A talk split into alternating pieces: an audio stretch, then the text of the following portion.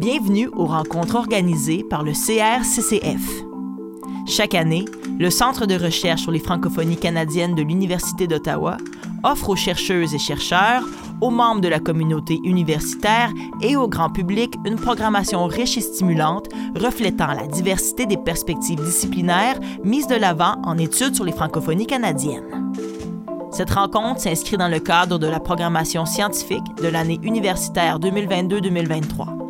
Pour plus d'informations au sujet du CRCCF et de son actualité, visitez son site Internet. Bonjour tout le monde. Bienvenue à cette table ronde intitulée Les femmes par leurs archives. Nous avons euh, le privilège de recevoir aujourd'hui euh, Mylène Bédard, qui est professeure agrégée au département de littérature, théâtre et cinéma de l'Université Laval. Elle est membre du CRILC, le Centre de recherche en littérature et culture québécoise, et de l'équipe La vie littéraire au Québec.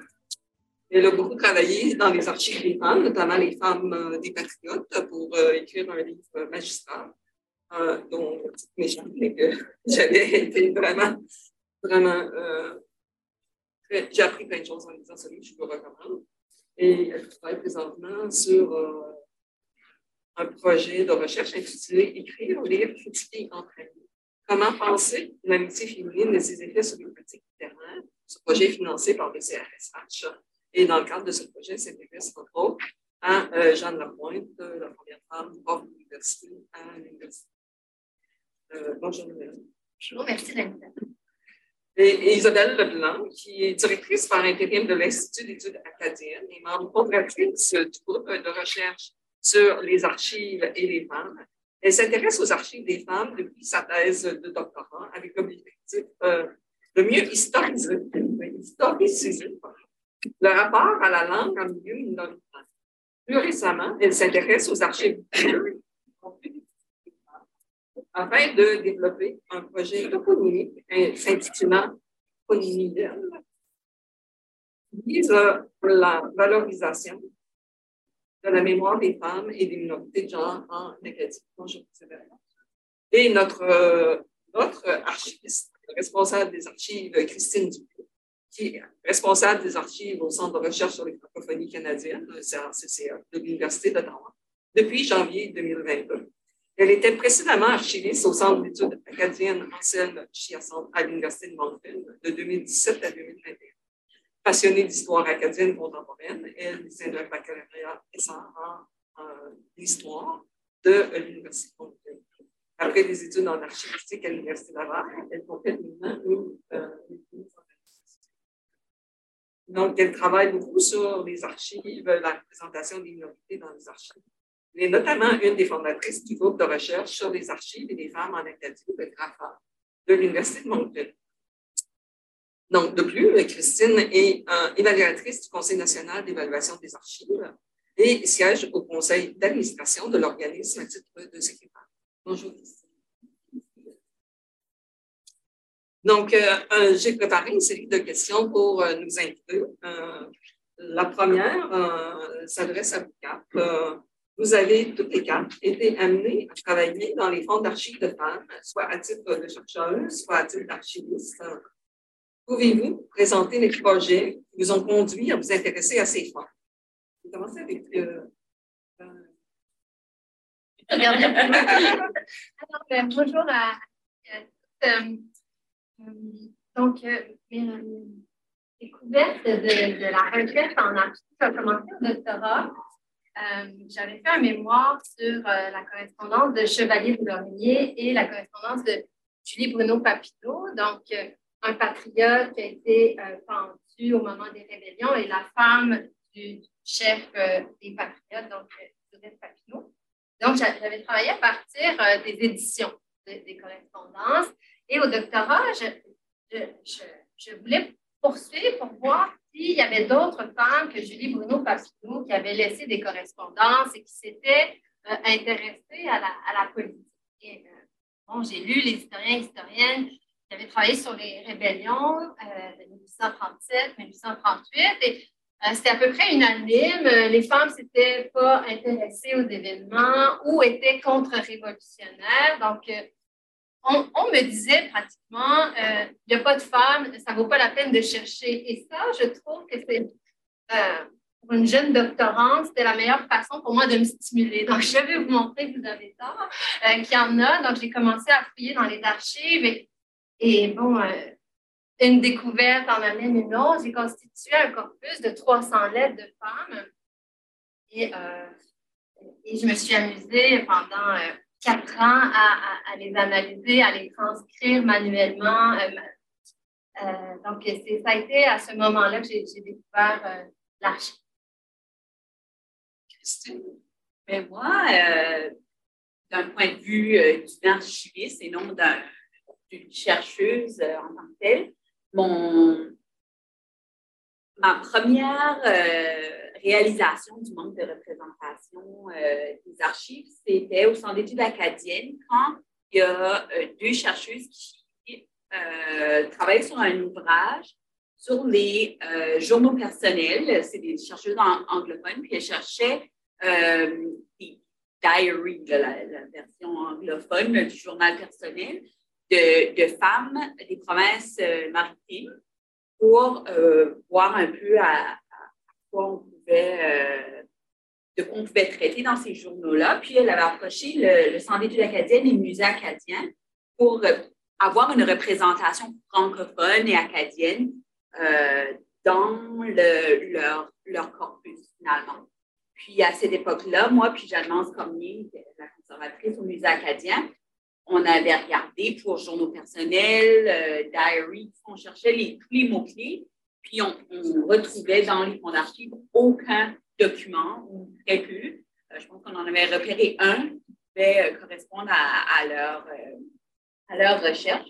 Donc, ça a été un travail vraiment intéressant on s'est penché sur, la question, finalement, on a découvert qu'il euh, y en avait de ces, euh, ces écrits personnels-là, mais qui ne prenaient pas la forme euh, anglophone du diary, que c'était des carnets de notes, des notes dans des marges de livres, des choses qui étaient moins formelles dans le dans, l'acte de création d'archives, de, documents qui allaient témoigner de leur vie. Donc, ça, ça a été euh, quand même euh, le premier euh, moment où on s'est dit, ben, il faut penser un petit peu plus loin, puis de, vraiment d'aller chercher dans les archives quelque chose qui n'était peut-être pas ce qu'on pensait à, en premier lieu, qui allait être le document qu'on recherchait.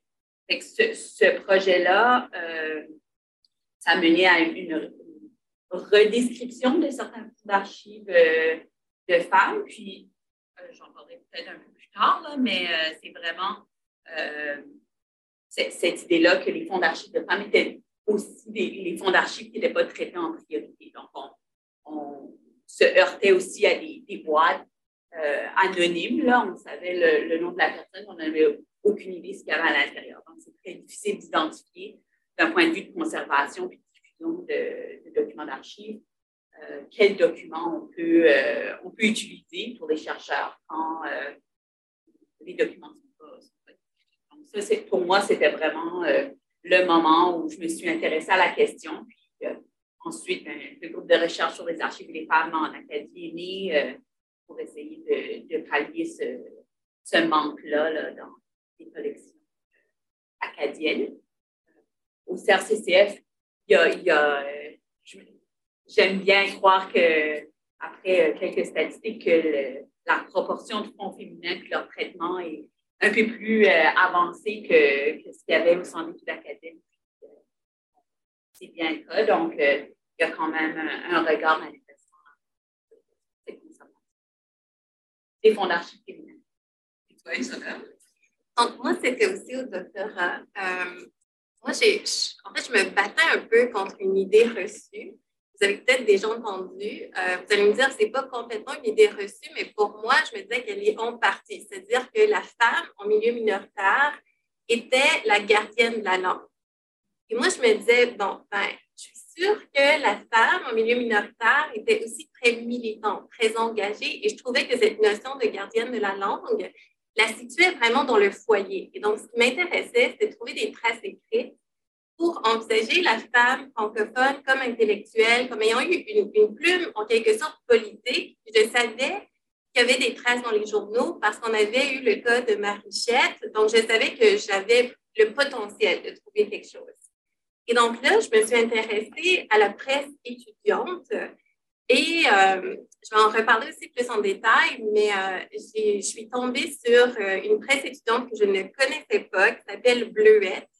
Et en fait, dans le journal, dans un journal d'un collège privé, Notre-Dame d'Acadie, c'est le premier collège classique pour femmes en Acadie et c'est très important parce que pour les femmes acadiennes, ça a été le moment. Ce journal, en fait, marque cette prise de parole. Et c'est seulement une prise de parole publique parce que le journal circulait partout au Canada. Et cette prise de parole des femmes francophones naît un siècle après l'accès aux études supérieures des femmes anglophones de la même province. Et là, même dans le choix du titre, il y avait cette volonté de s'inscrire dans la francité. Donc, on disait, OK, on euh, on s'identifie comme femme, comme étudiante, puis on a aussi en Acadie ce terme beluette qui veut dire étincelle. Et donc, il y avait vraiment cette volonté de mettre de l'avant cet aspect de l'identité francophone. Et je me suis rendu compte que les religieuses, en fait, étaient de très grandes militantes pour le français.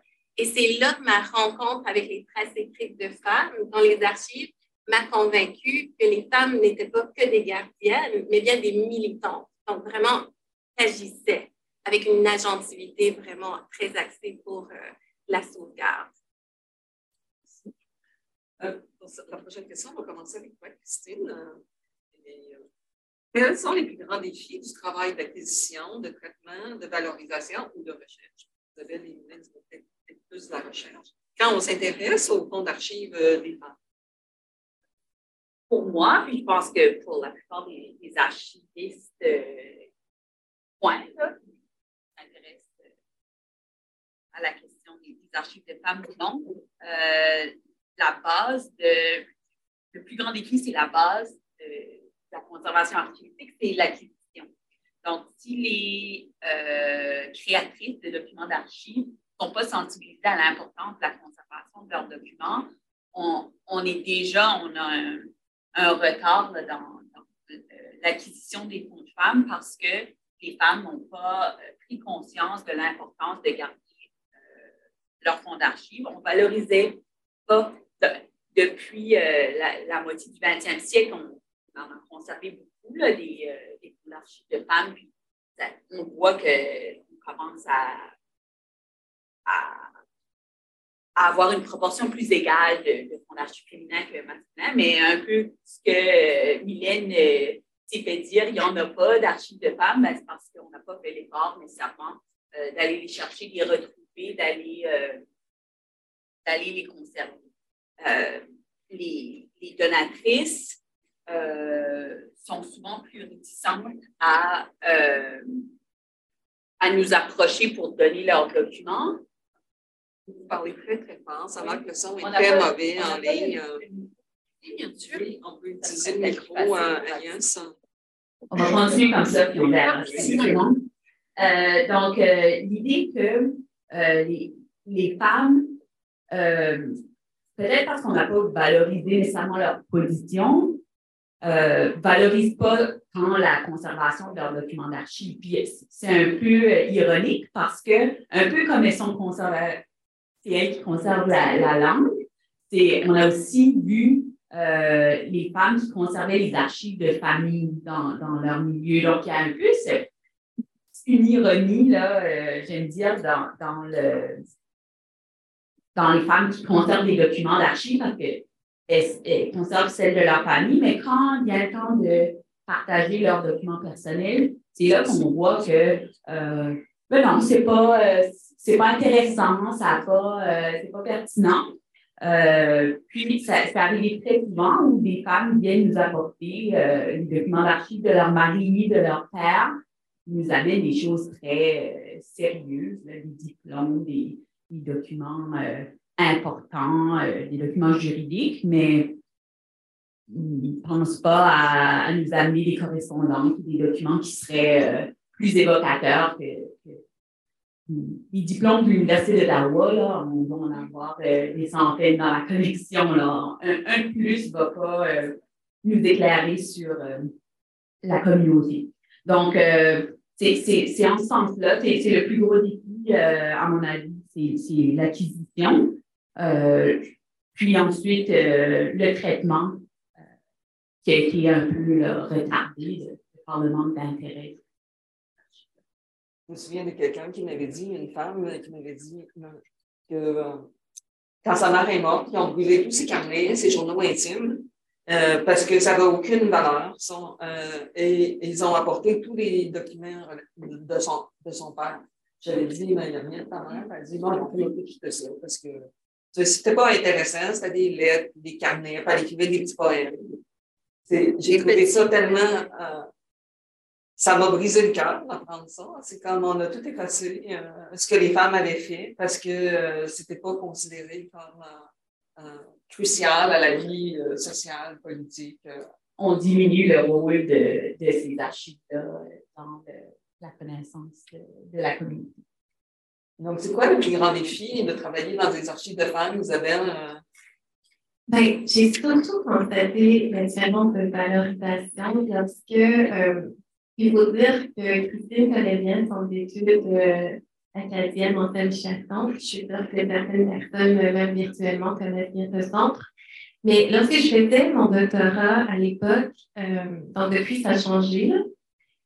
mais c'était genre, me rends là pour, euh, dépouiller Bleuette. Puis, euh, c'était vraiment. Puis en fait, comment je suis tombée sur Bleuette, c'était vraiment de l'intertextualité entre euh, le journal du Collège classique des hommes, qui faisait référence au journal du Collège de femmes. Et donc là, ça m'a donné la puce à l'oreille. Puis là, j'ai demandé, j'aimerais ça voir ce journal-là.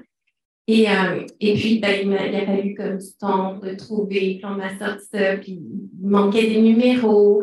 Je me suis dit, c'est quand même plate. Puis là, j'ai été voir si quelqu'un d'autre avait travaillé dessus. Je me suis rendu compte qu'une sociologue avait travaillé euh, dessus cette presse, donc qui s'appelle Mickey Alain. Et donc là, dans, dans sa thèse, elle disait justement qu'il y aurait quelque chose à faire sur le plan linguistique. Je me suis dit, ben, c'est génial, me voilà. Donc, euh, moi, je vais faire cette partie-là. Euh, mais elle, elle avait plutôt travaillé le journal à partir des archives privées, qu'on pourrait dire, euh, de, de, la congrégation euh, Notre-Dame de Sacré-Cœur. Donc là, je me rends dans ce centre d'archives et là, c'est une toute autre histoire. Donc, au niveau de la conservation, c'était impeccable. Et là, j'ai pu apprendre en tant que jeune chercheuse, OK, on ne traite pas nécessairement un fonds d'archives de la même façon selon qui le traite et, et voilà, selon euh, la valorisation de ce fonds. Euh, donc ça, ça a été ma prise de conscience. Et même récemment, je faisais une tournée des centres d'études acadiennes et j'aime beaucoup mes collègues qui m'écoutent, euh, c'est pas une pointe du tout, mais, euh, mais j'ai demandé parce que quelqu'un valorisait justement la numérisation des journaux du Collège Saint-Joseph, puis j'ai dit ouais, mais et Bleuette. Et là, c'était comme Donc, c'est un autre oubli. Et je pense que c'est ça, c'est vraiment pas dans les réflexes de nécessairement valoriser encore aujourd'hui les traces de femmes, alors qu'on on essaye vraiment de, de développer ces pratiques-là.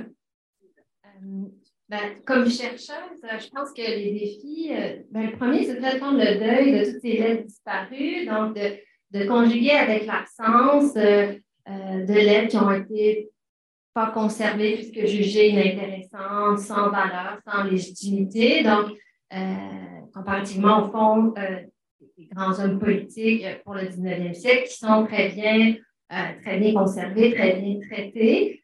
donc, c'est ça, de conjuguer avec l'absence et le deuil de, de l'être.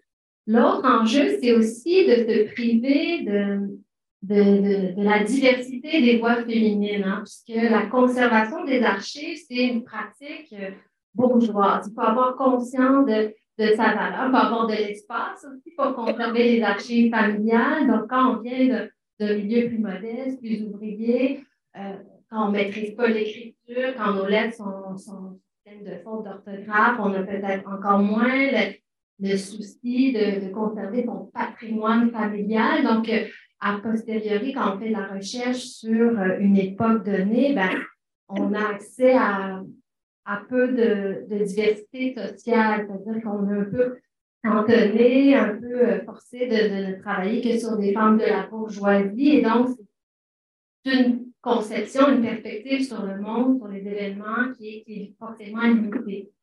Donc, de, se priver de cette mixité sociale, moi, c'est aussi un autre deuil. Euh, il y a aussi, dans le contemporain, je travaille sur, sur Jean tu l'as dit ici, donc il y a aussi des femmes qui, euh, à qui on a enseigné l'humilité, la modestie et qui euh, la réservent et qui n'ont pas euh, bon de conserver leur lettre. par exemple, Jeanne Lapointe, vous savez qui est Jeanne Lapointe? Oui, c'est une des premières, c'est la première professeure de littérature à l'Université Laval. Elle a siégé sur la la commission parents au Québec pour la laïcisation de l'enseignement et sur la commission BIRD euh, au, au, fédéral sur la situation de la femme au Canada.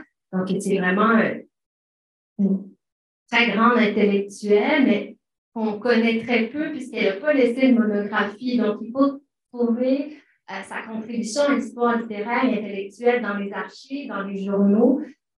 et, il y a un déséquilibre puisque dans son fonds d'archives à elle, euh, le fonds d'archives de Jeanne Lapointe, il y en a un à Bac, il y en a un à l'Université Laval. Elle a conservé toutes les lettres de Gabrielle Roy, de, Marie-Claire Blais, de ses grandes amies. Mais quand on va dans leur fonds à elle, il y a très peu de lettres de Jeanne Lapointe. Par exemple, dans, euh, le fond de, de, Jeanne Lapointe à Bac, il y a près de 80 lettres de Marie-Claire Blais. Mais dans le fond de Marie-Claire Blais, à BANQ, il y a deux lettres de Jeanne Lapointe. Quand on n'est pas une grande écrivaine, il n'y a peut-être pas ce souci de conserver les lettres.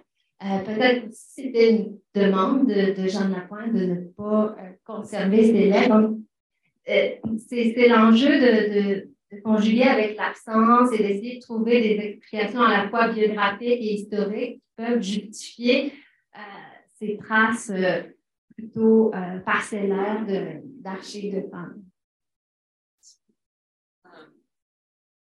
Est-ce qu'on trouve des choses différentes dans les fonds d'archives de femmes? Et euh, qu'est-ce qu'on trouve? En fait, euh, Isabelle, on peut commencer avec toi. Euh, est-ce que c'est important de s'intéresser à ces fonds-là? Qu'est-ce qu'on y découvre? J'avais très hâte à cette question parce que moi, ce qui m'a vraiment frappé, c'est que j'ai évidemment un peu euh, la presse étudiante de l'Université de Moncton pour ensuite euh, me rendre à Bleuette. Donc, euh, j'ai, je voulais un peu voir en tant que personne qui s'identifie comme femme, comment moi j'allais lire les traces genrées dans la presse étudiante de l'Université de Moncton. Et j'ai trouvé que la grosse différence, c'était par rapport à Bleuette, qui était une presse de femmes écrite par des femmes, mais pour un public plus général, c'est qu'il y avait une très grande sexualisation des femmes dans la presse étudiante universitaire. Donc, je vous donne un exemple, même dans les années 70, donc premier numéro, premier volume du journal étudiant, il y a eu plusieurs noms de suite, mais euh, celui-ci, c'était euh, La Mèche. Donc, il y a un article qui présente une femme au sein nu, accompagnée du titre, et je cite, Bouge un peu ton graisse, ma cochonne j'ai plein d'exemples comme ceux-là. J'ai aussi trouvé des mensurations d'une ancienne doyenne de droit lorsqu'elle était étudiante. Donc, il y avait des photos d'elle en maillot de bain. Puis, euh, il y avait des réflexions sur comment les hommes étaient chanceux à l'Université de Moncton de pouvoir étudier avec euh, des femmes aussi jolies. À ce jour, je n'ai pas encore trouvé de mensuration euh, dans les journaux étudiants. Donc, ça montre bien effectivement c'est pas le même temps, et on ne traite pas de la de la même façon. Moi, je me suis euh, plus intéressée à la question pourquoi il est important de s'intéresser au fonds d'archives, puis pourquoi, en quoi il se distingue. Euh, j'ai sorti les statistiques de, de répartition de, du genre dans les fonds d'individus au CRCTF.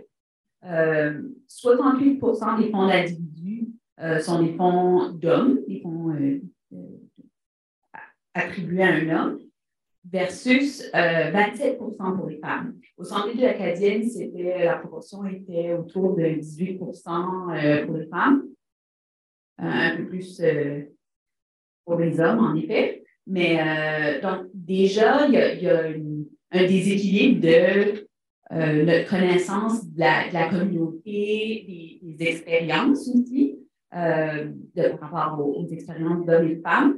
Dans les, centres d'archives euh, en milieu universitaire, on, s'est très spécialisé. Donc, il y, a, beaucoup de fonds d'archives universitaires. Donc, c'est sûr que ça, ça un peu dans, dans, ce que Mylène disait, de cette perception-là de, de, soi, de ce qu'on écrit, quand on, a un rôle plus important dans la société, on va te permettre de conserver un peu plus de choses. Donc, euh, c'est important d'avoir une, variété. je pense que c'est peut-être là où il faudrait mettre l'accent, c'est dans la, variété. On, peut conserver tous les fonds de tous les femmes littéraires, mais on n'aura pas les, visions puis les, perceptions du, monde francophone de, euh, de toutes les femmes. On, se limite à, vraiment un, regard spécifique. Donc, je pense que c'est le aussi pour les fonds masculins. Il faut, faut diversifier si on veut euh, aller euh, connaître les, les, histoires des ouvriers. Euh, on, on, le, on, le, connaîtra très difficilement par le regard des, des universitaires ou des, euh, des, gens plus bourgeois. Donc, il faut aller vraiment dans cette ces fonds d'archives-là qui existent plus ou moins. Donc, c'est là que c'est vraiment euh, intéressant d'aller chercher une variété, puis d'aller chercher ces, fonds d'archives-là qui sont qui témoignent d'autres choses que de, de, de cette bourgeoisie-là.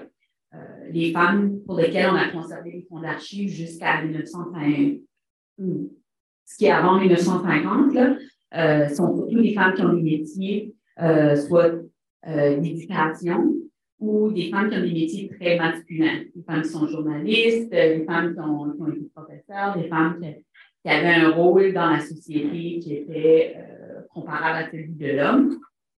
Euh, puis, par ça, on manque euh, une partie du, récit de, la communauté francophone. Puis en minorité, ben, on a encore plus des manquements par rapport à, cette minorité-là de femmes et de francophones. Dans les fonds d'organismes féminins, est-ce qu'on a une plus grande variété? Je pensais à l'Union culturelle des rencontres euh, Peut-être qu'Emeline pourra parler pour les femmes patriotes aussi, ou elle va trouver les lettres des femmes que tu peux. Mais est-ce que dans les fonds d'organismes féminins, on a plus une variété de classes sociales?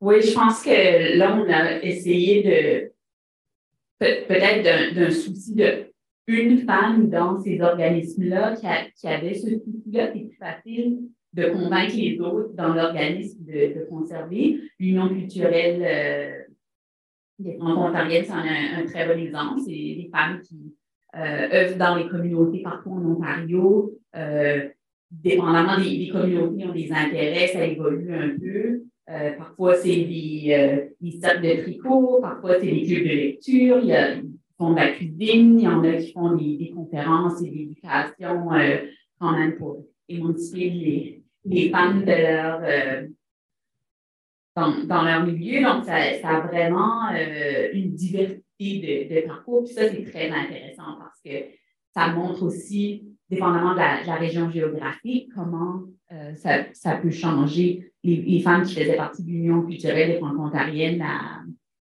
à Ottawa, avec des activités différentes de celles de Vernon. Puis c'est pour ça que c'est intéressant de conserver euh, les fonds de chacun de ces dates-là. Puis je pense que c'est son, son au CRTF. On a récemment euh, acquis euh, celui du cercle de Vernon. c'est un bel exemple de, de, cette diversité d'activités-là. surtout ce qui est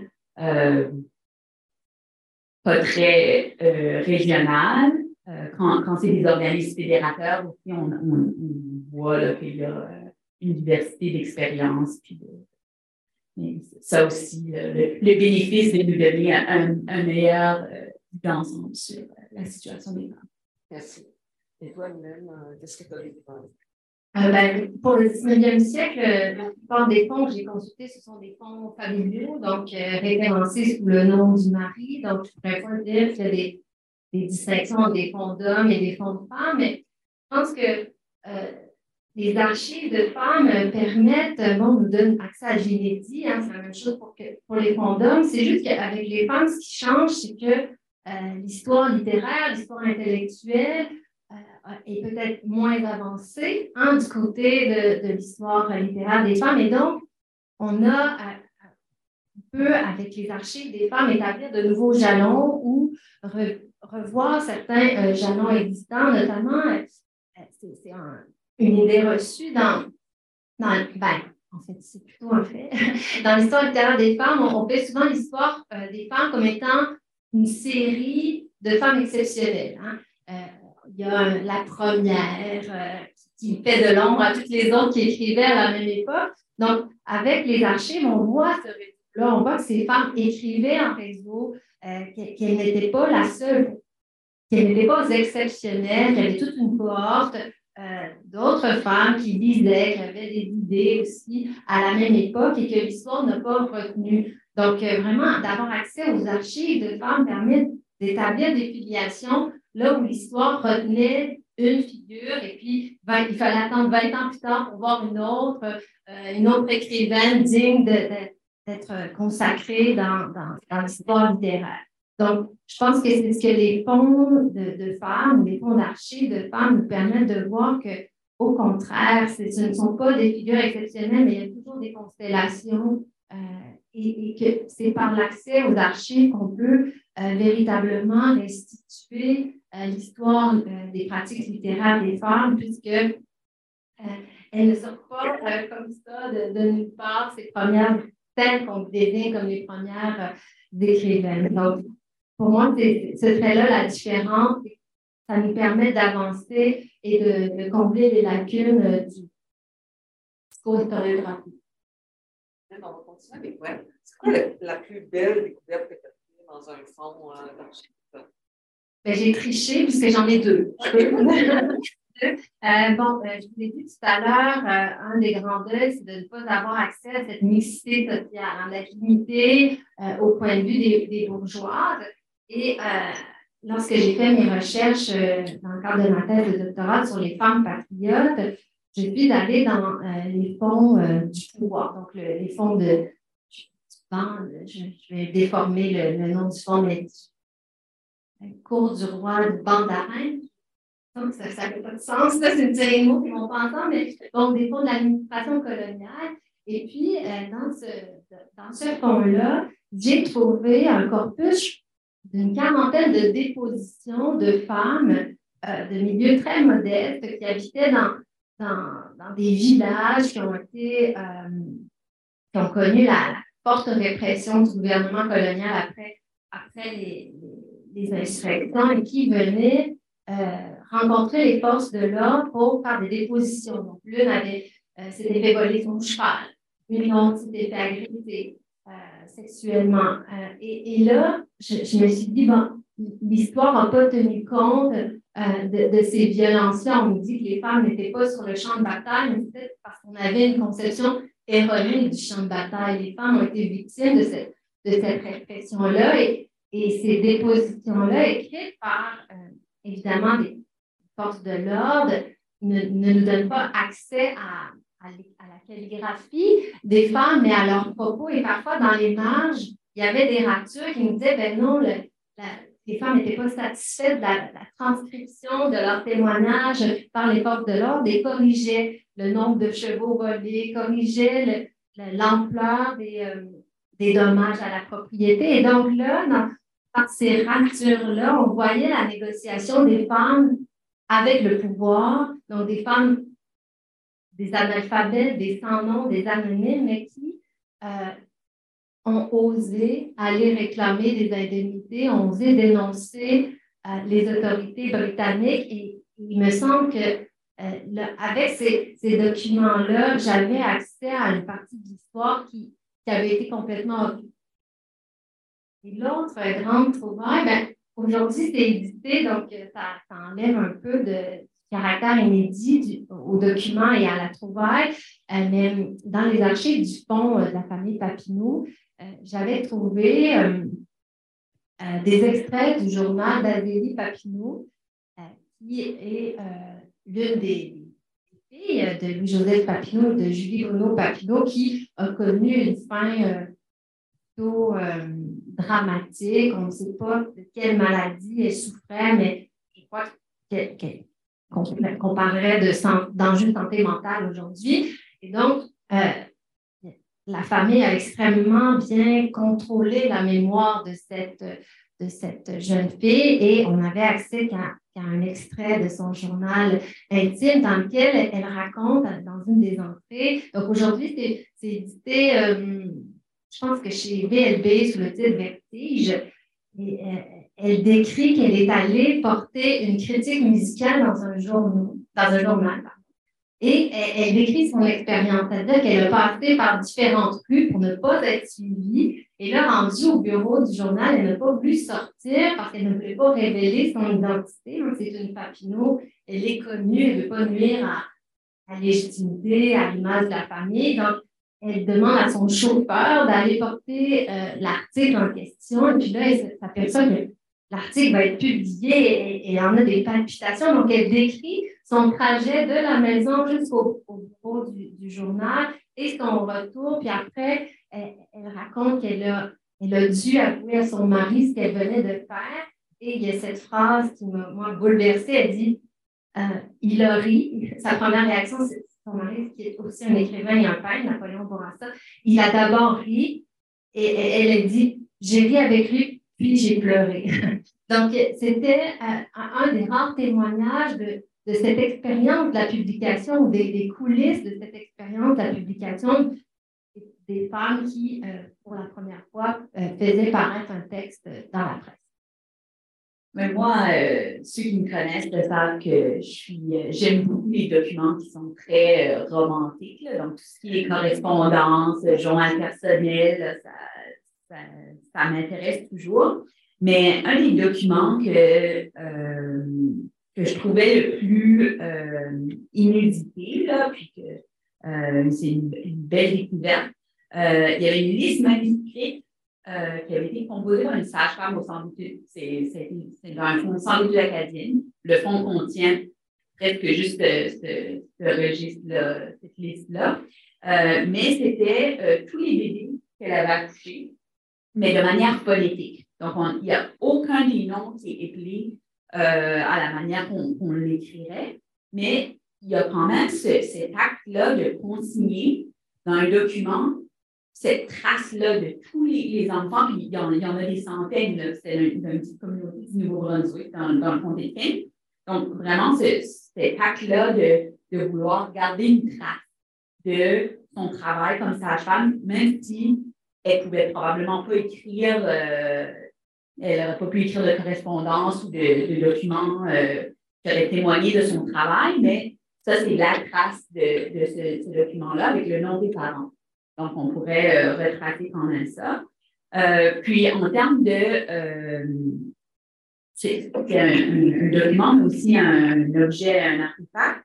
J'étais allée chercher des documents d'archives chez une donatrice qui avait euh, elle-même donné euh, les documents de son mari, qui avait été euh, un des premiers capitaines des Aigles Bleus et de, de l'Université de Mountain.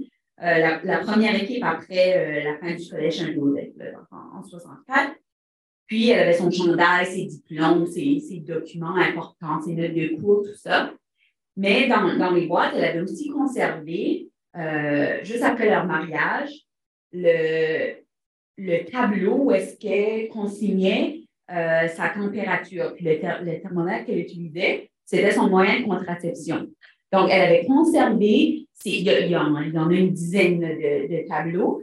Euh, c'était une infirmière, donc elle avait quand même la, connaissance pour euh, consigner cette information-là, puis son, son cycle menstruel pour empêcher les naissances dans les premières années de son mariage. Elle dit que ça a fonctionné, elle pouvait nous euh, nous confirmer ça. Donc, ça, c'est le genre de document. Elle n'aurait jamais pensé nous le donner, puis elle, nous le dit. Elle, voulait donner les diplômes de son mari, son chandail de hockey, mais euh, c'est le genre de document qu'on n'a on pas conservé dans, dans, dans 10 ans, dans 50 ans, on va vouloir parler de, euh, des années 50, 60. c'est ce sera un document qui sera vraiment intéressant euh, pour documenter, soit en exposition, Donc, c'est les deux euh, documents que coups de cœur des, dernières années. Je suis, vraiment inspirée par le travail. Euh, donc, moi, c'est vraiment lié aussi, je vous ai dit au début que je travaillais un peu contre cette idée de la femme comme gardienne de la langue, où je voulais en fait la reformuler, cette idée-là. Puis, une de mes trouvailles m'a aussi aidé à identifier ce que moi, je percevais comme une violence symbolique dans cette formule-là, qui était de concevoir, en fait, l'implicite dans cette idée-là, c'est aussi voir la femme, un peu comme Monique Wittig veut dire, comme la femme straight. C'est-à-dire, quand on réfléchit, lorsqu'on parle des femmes, surtout au milieu terre, souvent l'implicite, c'est qu'on parle des femmes hétéros qui vont se reproduire de manière biologique, pour certaines. Et je me disais, mais il y a des femmes qui ne vont pas se reproduire de manière biologique. Il y a aussi des femmes qui ne sont pas straight. Et donc, qu'est-ce qu'on fait de ces personnes-là? Et donc, une de mes trouvailles qui m'a encouragée, et je vous dirais que je, suis encore en train de voir comment je peux tirer ce fil à ce jour, mais ça m'a toujours inspiré. C'est euh, vraiment un petit article dans les années 70 dans la presse de l'Université de Moncton. Donc, cette fois-ci, le nom, c'était La trompette. Puis ça remettait justement en question cette masculinité hégémonique, mais aussi une féminité hégémonique. C'est-à-dire, qu'est-ce qu'un homme francophone dit et est-ce qu'il a le droit de dire pour l'espace public? Et la même chose pour les femmes, parce qu'il y avait vraiment des valeurs très catho, très fortes. Et là, ce qu'on découvre dans ce petit texte, c'est euh, que les femmes qui osent appuyer la cause féministe sont traitées de folles et de salopes. Et les hommes qui sont des alliés affirmés sont traités d'homosexuels. Et donc là, je me suis dit, OK, là, ça nous dit quelque chose aussi sur les noms derrière ces étiquettes genrées. Et donc, je me, je me, rends compte à travers cette table ronde, en fait, à quel point des corpus de thèse, ça peut être analysé pour le reste de nos vies. On va euh, arrêter là. Euh, J'avais une autre question, mais comme le temps file et que je veux ouvrir la discussion à la salle et aux gens qui sont euh, à distance, on va garder l'autre question en réserve. Il y a un lunch servi ici, il y a un peu plus de gens qu'on attendait, donc j'espère qu'il va y avoir assez de nourriture pour tout le monde. Euh, donc, si vous voulez vous servir pendant la période de questions, euh, vous êtes bienvenus. Donc, la parole est maintenant à vous. Olivier, euh, peut-être que tu peux commencer avec une question en ligne, s'il y en a. Bonjour, merci beaucoup pour votre intervention qui était excellente. j'ai beaucoup, je suis très touchée par cette histoire de, la contraception avec l'épouse du capitaine L'intervention de la plupart, en fait, va dans ce sens-là. Je suis euh, très préoccupée depuis un bon moment déjà par, comme on, en a parlé euh, aujourd'hui, mais par l'invisibilité des femmes dans les fonds d'archives masculins. Dans le sens que les fonds d'archives, j'ai beaucoup travaillé sur les fonds d'archives d'écrivains, entre autres, ont souvent eu, à une certaine époque, mais peut-être même plus récemment et encore aujourd'hui, et plus on veut se l'avouer, ont eu ces carrières-là parce qu'il y avait souvent quelqu'un derrière qui assumait le travail domestique, qui, lui, n'est pas documenté dans le fond d'archives. Et ces carrières-là n'auraient pas été possibles, en fait, sans ce soutien-là euh, domestique. Euh, et je me demandais, comme chercheuse, comme archiviste, qu'est-ce qu'on peut faire pour rendre ce, travail-là plus visible dans les fonds d'archives? Est-ce qu'on devrait travailler en ce sens-là? Qu'est-ce qu'on peut faire, en fait, Bref, je n'ai pas de réponse à ça, mais, mais bref, j'aimerais beaucoup entendre là-dessus parce que j'y pense beaucoup depuis longtemps. Je vais commencer en termes de, de conservation d'acquisition. Je pense que c'est un peu ce que je touchais par rapport à il faut en, accepter les fonds d'archives qui vont témoigner de euh, ce quotidien-là, de ce qui est euh, plus domestique, personnel, euh, qui relève du privé. Puis, un peu comme Mylène disait, il y a peut-être un deuil à faire parce qu'il y a beaucoup de ces documents-là qui sont perdus, on, on, le sait. Mais je pense que la première étape, ce serait de sensibiliser euh, à, l'importance de conserver ces documents-là. c'est certain qu'il y en a dans des greniers, dans des sous-sols, dans des malles, quelque part. puis c'est soit de, faire un appel de, ces genres de, documents-là, euh, l'approche qu'on avait faite avec le, groupe de recherche sur les archives des femmes en Acadie, c'était de demander activement aux donateurs qui venaient nous amener des, documents euh, masculins, est-ce qu'il y avait quelque chose qui pourrait euh, contribuer à nos connaissances sur euh, les femmes. Puis je pense que ça, a donné des résultats. je ne suis plus là pour en, témoigner directement, mais je pense que c'est ce que mes collègues ont, remarqué, c'est que ça, a un peu sensibilisé les, donateurs à, l'importance de tout type de document, peu importe le, l'importance sociale qu'on pourrait leur donner. Euh, mais je pense qu'il y, en a certainement qu'on a, euh, a perdu à tout jamais. Puis il y a peut-être des traces qui sont plus difficiles à, recueillir à l'écrit, sauf d'abord les correspondances, les, journaux personnels. C'est vraiment ce, travail quotidien-là. Euh, ça peut être plus difficile en termes de documents. Il faut, peut-être être original. Ça, ça répond à la question que Lucie a proposée. Il euh, faut, être original dans notre façon de, de, penser les, documents, d'aller chercher des documents qui peut-être à la base, un peu comme je disais au début, là, les, les journaux personnels, ben, des fois, c'est dans un calendrier. le document était finalement calendrier. C'est un calendrier mensuel dans lequel, dans chaque case, la femme avait écrit ben, visite de ma sœur, euh, euh, telle personne est décédée, telle personne est née, euh, il a fait beau aujourd'hui, on a eu une tonne de neige, fait le ménage du printemps. C'est une phrase, mais ça, témoigne du, quotidien. ça, c'est le genre de document qui pourrait être intéressant dans, ce que tu cherches du, domestique puis du, privé. c'est le genre de document que souvent on a pas nécessairement conservé.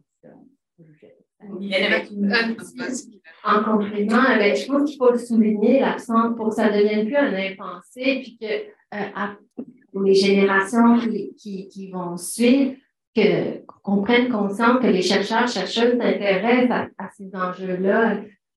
Et si, euh, quand je vous ai entendu poser la question, il y a un exemple qui m'est venu, c'est celui de, de Michel Lenormand qui a laissé plusieurs journaux. Que, que Patricia Smart a, bien étudié, qui, bon, c'est un couple d'écrivains, elle essaie de, de, rédiger son œuvre avec des enfants et tout en mettant la jambe de son mari pour diffuser son œuvre en France notamment. Et dans ses journaux qui ne sont pas publiés, elle dit, bon, ben là, j'ai nourri les enfants, j'ai fait la, la celle dit, ben, si je publie, on peut peut-être s'acheter une nouvelle laveuse. Euh, donc, c'était rare d'avoir ce discours si euh, prosaïque conservé dans des fonds d'écrivains et d'écrivaines, mais avec elle, on a ce double, ce double regard euh, qui, et qui est documenté. sais que tous mes agendas que je garde depuis euh, que j'ai commencé mon bac, vous serez ici. vous aviez une question? Euh, peut-être d'abord l'étudiant. Ah, je sais qu'ils pense surtout des traces écrites, mais est-ce qu'il y a un effort de comme, sauvegarder des traces qui n'ont pas écrit. Par exemple, les, les tricotages, je, je garde les tricots de ma grand-mère qui est décédée, puis ça me démontre beaucoup de choses à propos de son histoire. Alors, est-ce qu'il y a comme une place pour ça? C'est sûr qu'il y, y, a un défi euh, en conservation de, de tout ce qui est document. Maintenant, on parle de documentation, puis ça, englobe aussi tout ce qui est artefact, tout ce qui est euh, euh, histoire orale, euh, tout ça. Euh, les centres d'archives, par définition, n'ont pas l'habitude de conserver des grandes quantités d'objets, comme ce qu'on appellerait euh, les tricots. Là, ça c'est un objet ou un artefact. mais il y, a, moyen d'en conserver certaines parties ou aussi de, de conserver certains éléments. J'ai une conversation hier euh, puis je me, je me rappelais, dans, dans, les dernières semaines, avec le, le décès de Viola Légère, euh, c'est un des premiers fonds d'archives de femmes que j'ai traité au complet, de, la comédienne Viola Légère. Dans son fond, elle avait euh, un document sur lequel elle avait dessiné son visage, puis sur chacun, chacun des éléments de son maquillage qu'elle faisait pour le, le personnage de la Tagui, elle avait mis une trace du maquillage euh, original avec le, fond de teint, euh, puis elle, notait la marque, le, la teinte, euh, le rouge à lèvres. Donc ça, c'est une autre chose en soi, c'est une, trace de, théâtre, mais euh, c'est un document qui n'est pas nécessairement textuel, mais ça, ça nous explique son, son, processus pour se maquiller, ça, ça témoigne d'autres choses complètement euh, que ce qu'elle aurait pu nous laisser à l'écrit. C'était probablement, à la fin, elle devait le faire euh, de manière très routinière, puis elle ne devait pas y penser, puis se fier à, son dessin. Mais euh, ça, c'est le, genre de document qui pourrait témoigner. Des patrons de, euh, tricot pourraient être aussi un élément sans nécessairement conserver tous les, les patrons. Euh, le, tout ce qui est document photographique, on, est une, société qui aime beaucoup le visuel. Euh, donc, tout ce qui est photographique, le CRCTF a fait un, super projet de euh, collectionner les photos des familles de la base ville d'Ottawa puis, c'est les photos du quotidien, les photos des vacances, les photos de. Euh, on n'a pas juste euh, les photos de, des graduations puis des, grands événements, il y a les photos euh, des enfants qui vivent dans la cour. donc, ça aussi, c'est tout l'élément qui. Il faut, conserver un peu de tout pour avoir, je pense, cette, vue globale-là, puis d'avoir des éléments aussi. On sait, il y a des photos de la, la, femme qui est dans son jardin ou on peut regarder à l'arrière qu'est-ce qu'il y a sur la corde comme vêtements. Euh, ça nous, ça nous euh, démontre là, ce qu'on ce qu'on portait comme vêtements, comment la lessive pouvait se faire. Euh, c'est des choses qu'on n'a peut-être pas documentées à l'écrit, mais que, qui nous permettent d'avoir un, regard différent. Une question en ligne? madame a demandé en premier, après ça en ligne. Et puis, on va prendre les questions en ligne et on va fermer. Parce que, en fait, euh, Christiane, euh, je pensais au livre de recettes. Hein? On a des livres de recettes. Les livres de recettes, ça, c'est super intéressant. Euh, en, en, patrimoine, euh, c'est. La question en ligne, j'imagine qu'il y a une liste, hein? Ah, OK. Donc, euh, c'est bon, tu m'entendez? Merci d'abord à toutes les trois pour euh, toutes vos contributions. Franchement, j'ai euh, adoré cette table ronde. J'ai tellement de questions pour chacune d'entre vous. Et je vais revenir à, une seule. Euh, pour poursuivre un point que vous aviez apporté, là, Mme Leblanc, euh, euh, moi, je suis sociologue des religions et je travaille sur les universitaires. Pardon? Vous m'entendez pas bien? OK. Euh, sur les universitaires qui ont travaillé sur des femmes qui ont travaillé sur des femmes, et donc plusieurs d'entre elles sont des religieuses ou des, ex-religieuses. Et euh, elles ont des archives qui sont excessivement bien euh, préparées. Et donc, euh, je me demandais si vous pourriez parler un peu plus peut-être de, la place des religieuses justement dans la conservation des archives. Et je, pense que même lorsqu'on les compare aux communautés masculines, elles sont excessivement bien organisées et c'est une contribution qu'on a vraiment effacée de toutes toute leur contribution aux institutions sociales, mais celle des archives notamment. Et euh, je sais qu'elles n'ont pas très bonne presse en ce moment, mais reste qu'elles ont fait une grande contribution et j'aimerais ça en savoir plus sur votre expérience des archives religieuses. Oui, mais je pense que Christine est bien placée aussi là, pour répondre à cette question. Mais ce que je voulais dire, c'est euh, moi, ça m'a vraiment amené à, repenser ma mise des reçus sur les religieux. Parce que, ben, comme plusieurs francophones, j'imagine, moi, j'ai grandi dans une famille très catho. Euh, et donc, euh, j'avais aussi cette idée que pour m'émanciper comme femme, il fallait que je délaisse et peut-être même que je dénigre cette idée-là de la religion. Et, euh, et là, j'ai vraiment développé un respect incroyable pour les religieuses, pour la conservation, pour le travail de mémoire.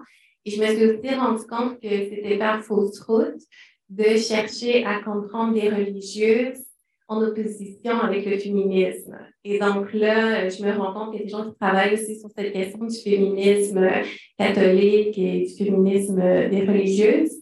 Mais euh, effectivement, euh, moi, je suis encore en apprentissage sur cette question-là et je pense qu'on a beaucoup à apprendre encore aujourd'hui. Et je pense que les jeunes aussi, vous devez aussi euh, il est, beaucoup plus jeune que moi pour rendre compte à quel point il est juste extraordinaire qui a été fait par les religieuses. Euh, ben, mon, mon expérience, ma première expérience avec les, archives de religieux, c'était à Notre-Dame du Sacré-Cœur euh, au niveau Brunswick, à Montpellier. Euh, mais c'est l'exemple parfait, là, les, les, religieuses, euh, je sais que Mariette a, travaillé sur euh, Elisabeth Lasselle récemment, c'est les fonds d'archives, les, ex-religieuses, puis il y avait déjà, c'en est un exemple, André Maillet, c'est la même chose. Elles ont un souci de conservation puis d'organisation de leur fonds d'archives que quand ça arrive, les archivistes, on, a presque juste à changer les, dossiers puis les boîtes.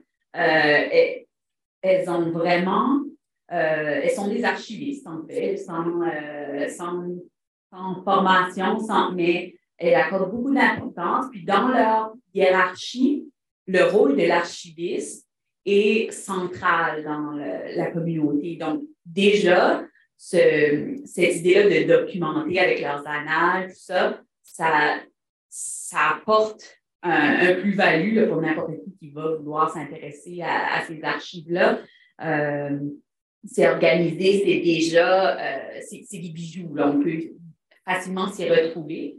Puis, je, je l'ai remarqué dans tous les fonds d'ex-religieuses, là, euh, l'équivalente acadienne d'Elisabeth Lasselle, qui Corinne Galland, là, son fonds d'archives, c'est la même chose.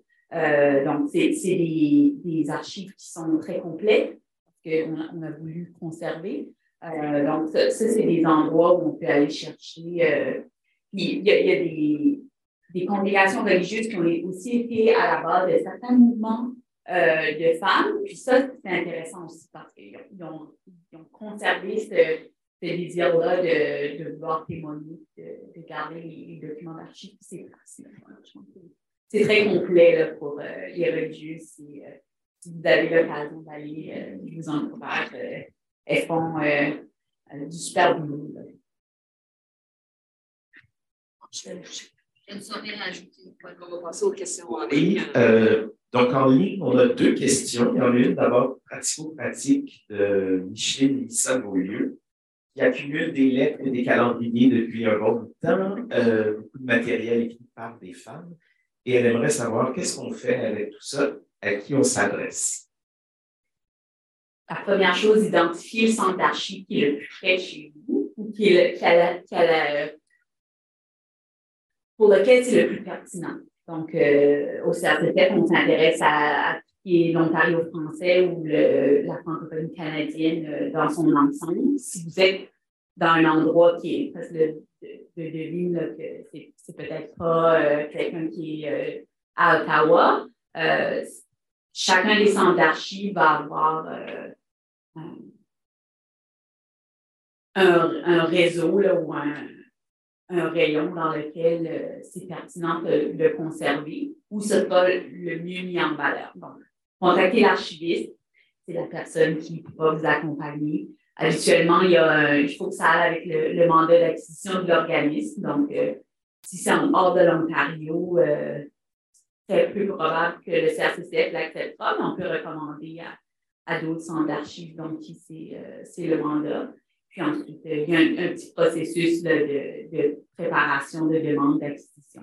C'est pratico-pratique, c'est relativement simple. Euh, mais la, première étape, euh, puis la plus facile, c'est d'avoir une conversation avec un, archiviste pour, euh, pour voir c'est quoi le processus. Ça dépend de l'organisme. Parfait. Et l'autre question nous vient d'Anne Gilbert, qui trouve que vous avez beaucoup parlé d'archives qui remontent à un passé assez lointain. Elle se demande qu'en est-il des archives recueillies plus récemment auprès d'écrivains, écrivaines et d'artistes? Et est-ce que le matériel est comparable à celui euh, des hommes, des archives d'hommes? Moi, je dirais à, première vue, oui. Puis c'est une très bonne chose. Je pense qu'on. Puis c'est ce que je disais, depuis 1950, là, on, voit ces femmes-là qui ont, euh, surtout les écrivaines, on, a eu le souci de conserver euh, les manuscrits, les, versions, les correspondances. Donc, je pense qu'il y a un rapprochement des de documents qu'on retrouve. Euh, au moment où on a vu les femmes dans, avoir des carrières professionnelles, être plus sur le, marché du travail, on voit euh, un peu ce, rapprochement entre les, différents types d'archives. c'est certain que ça, c'est moins une problématique. la problématique qui, qui est la plus grande, là, à mon avis, c'est euh, ce qui est avant 1950. Là, on est vraiment dans des femmes qui étaient euh, un peu plus euh, en marge. Donc, on, voit que c'est à ce moment-là que c'est plus difficile d'aller chercher. Puis, il faut être un peu original pour trouver des documents qui vont être s'arrêter là. Donc, merci Mylène, Christine et Isabelle. C'était un plaisir de vous recevoir aujourd'hui. Merci à vous tous qui étaient en ligne. Euh, merci à vous qui êtes ici et ceux qui souhaitent manger. Il y a un lunch de servi. Donc, euh, bon appétit et à la prochaine rencontre du CRCCF. Euh, nous avons plusieurs rencontres ce mois-ci. C'est le mois de la francophonie. Et donc, la prochaine. Le 15 mars, le midi. Le 15 mars à midi, c'est la table ronde sur euh, le mariage ou le divorce possible entre langue et culture. Euh, est-ce qu'on peut séparer la langue de la culture ou la culture de la langue? C'est une table ronde co-organisée avec la Faculté des arts et le conseiller de la francophonie, Joël Bédos. Donc, je vous invite tous à être présents. Nous aurons euh, le 22 mars la présentation du film de Phil Como, L'ordre secret de Jacques Cartier à l'Agora. Euh, de Jacques Cartier L'ordre secret, c'est le titre du film, c'est sur la patente.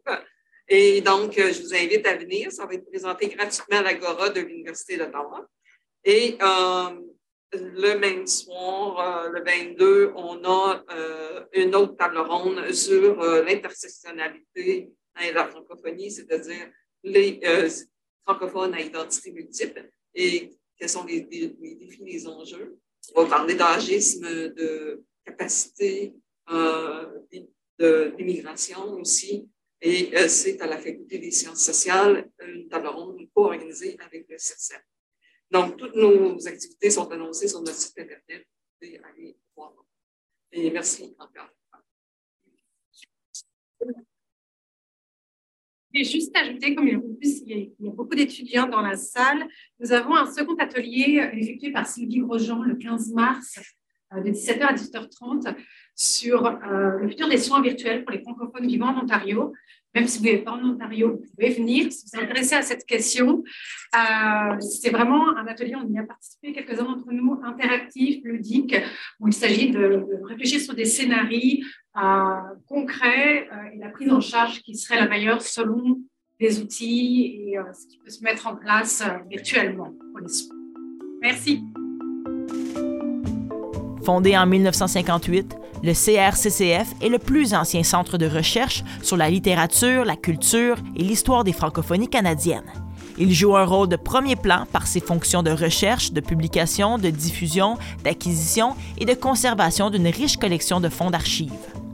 Organisme scientifique et culturel, le Centre œuvre également à la conservation de la mémoire collective de l'Ontario français, qui met en valeur par le biais d'initiatives interuniversitaires, de colloques, d'expositions, de conférences et de publications afin de favoriser l'avancement et l'épanouissement de cette culture.